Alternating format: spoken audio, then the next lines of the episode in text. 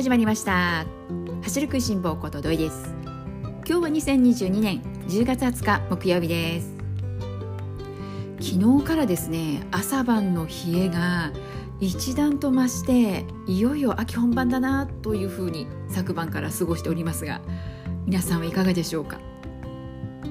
夏から秋へと、まあ、季節がこうやって移り変わってですね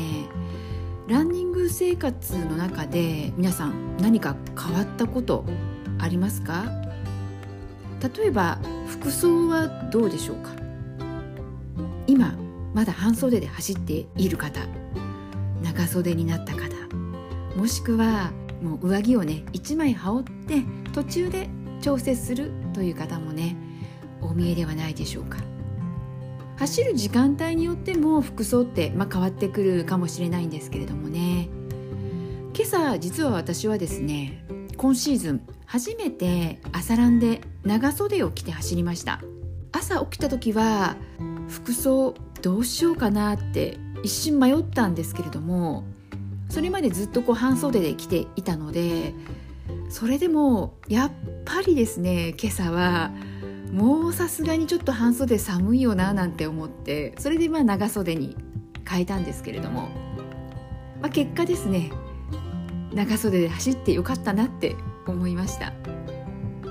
この服装選びっていうのは走る前にその時その日に自分が感じた調節して、まあ、準備してもう走っていくっていうことができるんですけれども実はですね今日この朝ランで私はですねこの服装ではないことで一つ失敗をしました。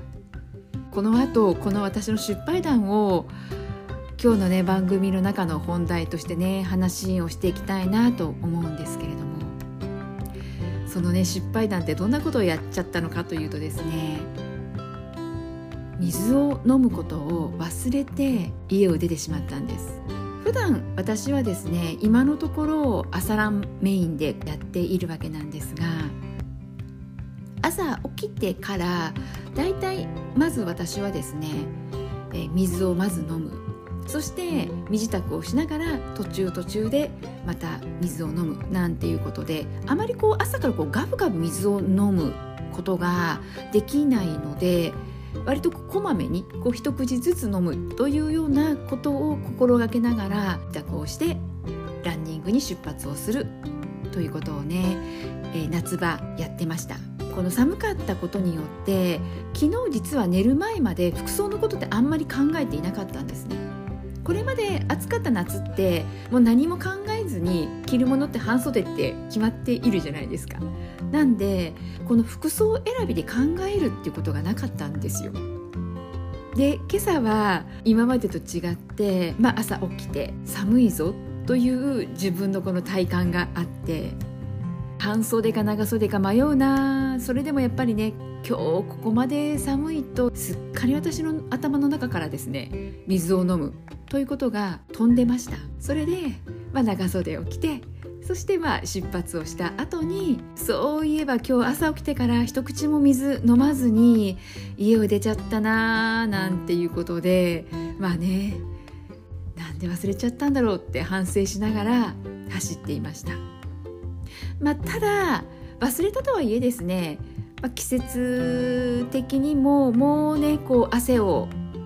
かくような滝汗をかくようなね季節ではないですし実際今日私がですね走った距離は8キロです。そして気温的には私が走った時間帯は13度でした。なんで、まあ、こう1時間をね超えない運動というところでいくと本当はね、まあ、30分超えているから水分補給どこか途中でねやれるといいんですけれども、まあ、それこそつい最近だともう朝ね出発する前に水分補給ができていればもう5キロとか、ね、今日は8キロだったんですけれどもこれぐらいの距離時間であれば水分補給しなくても戻ってきてからしっかりとねまた水分補給を行えば全然大丈夫というようなね、まあ、そんな、えー、時期でもありました、まあ、ただ水分補給せずに出てきちゃったからと思うとなんとなく水飲みたいなというふうに 思えてしまったりもするし。まあ実際なんだろうこう脱水症状のようなえー、そういったあの体の変化っていうことは、まあ、なくって家に帰ってから水分補給を行えば、まあ、十分ではあったたんですけれども、まあ、それでもですねやっぱり水分補給って今更ながらではありますけれどもランニングをする上ではもう大切なことで市民ランナーの方であればね誰もが知っているというところではあったんですが、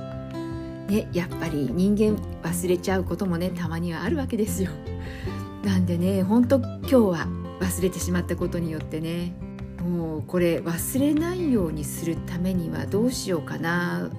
と考えた時にただ忘れないように気をつけようって思っているだけだと私の場合は忘れる自信がむしろあるというぐらいなので朝ランの時はペットボトルを目に見えるところに置いておかないとまた同じことを繰り返すなと思ったんです。なので、まあ、私の対策としてはですねランニングをする時に私は必ずスマートフォンを持っていくんですね。なのでスマートフォンと一緒に水も置いておけば、まあ、水分補給忘れることはないぞ。ということで私がですね今日忘れたことによって、えー、次朝ランする時のね対策としてはスマートフォンの横にペットボトルを置いておく。それをね机の上に準備をしておく。しておけばとりあえずこれからね、まあ、どんどんまたね寒くなっていくわけなんですけれども忘れることはねさすがにないだろうということで私は、えー、今申し上げたようにですねこの朝ランをする日はもうスマートフォンを夜寝る前に机の上に置く。でその横にペットボトルも置いておく。これをね自分の中で仕組みとしてね組み込んでいっちゃおうなんていうふうに思いました。皆さんはいかがでしょうか？ねこう大事なことをね忘れないようにするためにいろいろ皆さんもね対策考えてみえるかと思います。なんでね水分補給なんですけれども喉がね乾いてからじゃ遅いよっていうこともね皆さん一度や二度は聞かれたことがあるかと思います。水分補給を忘れたことによってランニングのパフォーマンスって変わってきてしまいますからでこのパフォーマンスをね、えー、高いところでねこう維持していくためには忘れないようにしなくちゃいけないですからね。なので今日はね本当この水分補給のこと何もね一口も飲まずに出発してしまったという私の失敗談番組の中でお話をしたいなと思いました。そしてそして今日はですねあと最後にもう一つここからはねサクッと終わっていきたいなとは思うんですけれども今日冒頭で10月20日木曜日ということをね、えー、申し上げました。この言葉を発した瞬間に自分自身もうわーもう20日なんだというふうに思いました。そしてなんで私がねこのわー20日なんだと思ったのかというと10月もあと10日しか残っていないのかって思ったわけです。10日しかと思うのかまだ10日もある。というねちょっとこの余裕感のある気持ちになれるかなれないかっていうところはこれまでのねこの20日間の過ごしてきたね結果でやはり思うところ違ってくるかと思います。私がねこのああもう20日かあと残すところ10日しかないのかと思った10日しかと思った最大の理由はですね私の10月の月間の目標なんですけれども最大のミッションとして3分の2フルマラソンというのを計画しています。この3分の2フルマラソンつまりは28キロ走なんですが28キロ走の前に1回ぐらいはハーフ20キロもしくは21キロぐらいは走っておかないと急にねロング走頑張っちゃったりなんかすると体がびっくりして。またねこの不調故障怪我につながっていくかもしれないから月初ね10月の目標考えていく中では私の月初の目標としては月間走行距離が、まあ、120から130キロぐらい。そしてこの、えー、月末に28キロを走る。その前にね20キロから21キロ走っておきたいなということを計画立てました。ところがですねまだこの20キロ21キロすら走れていないんです。なのでこの今日ね10月20日残すところあと10日というところでうわまだ私は28キロに向けてのハーフが走れていないんだっていうことに気づき、まあ、気づきというかなんとなくね頭の片隅にはね最近チラチラとね見え隠れはしていたんですけれどもなぜかこう現実味をね帯びてきてですね。ちょっと焦りも気持ちの中ではね出てきています。でもねこう焦るっていうのは何もいいことないなというのが、まあ、これまでのね自分の経験の中であったりするのでなんでねもう焦るぐらいであれば計画をまた立て直すというのも一案だと思うし今今日まだ20日じゃないですか。なんでね私の中では10日しかないっていう気持ちと10日もある。まだ10日あるという気持ちもあるわけです。なんでねとりあえずハーフの20キロそれからフルマラソンの3分の2の28キロこの2つはこのままにしておいて目標として10月の私の中での最大ミッションとして据え置いてですね残り10日間過ごしていこうかと思います。うわー思いますって思わずね言っちゃったなんてね、えー、思ってはいるんですけれども。まあねそれでも揺らいでしまうこともあるかもしれません。まあ、その時はやはりね焦らず無理せずというところはここはね私の中ではブレちゃいけないところだなと思っているのでその時はねもう下方修正すればいいやと思っています。なんでねこの残された10日間またどうやって過ごしていくのかというその過ごし方という部分ではもうここまで来たらね具体的にいつ走るのかっていう日にちの方を決め打ちをしていった方がいいのかななんていうふうに思いながらの計画でおります。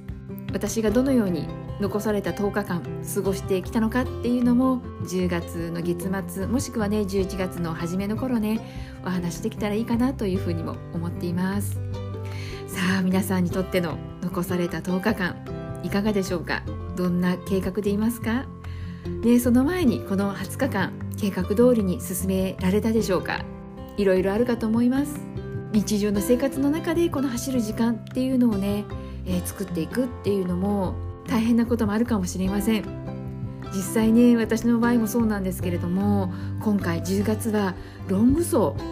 入れていくっていうことをね計画していてでロング走って走る距離だけが長いんじゃなくって当然といえば当然なんですけれども時間も長いんですよね。なんだかですねこのロング走がいよいよこう目の前になってくるとこの時間の長さっていうのも結構大きいなというふうに感じています時間が必要だっていうところではより計画性を持って取り組んでいかないとクリアできないぞというところでね今こうやってね話をしながら反省をしながらそれでもね諦めずにこの10日間過ごしていきたいなとは思っていますので皆さんと共にね楽しみながら走っていきたいなと思います。はい、えー、それではですね今日も最後まで聞いてくださった皆さんいつもありがとうございます。それではまた次回元気にお会いしましょうね。ではではまたね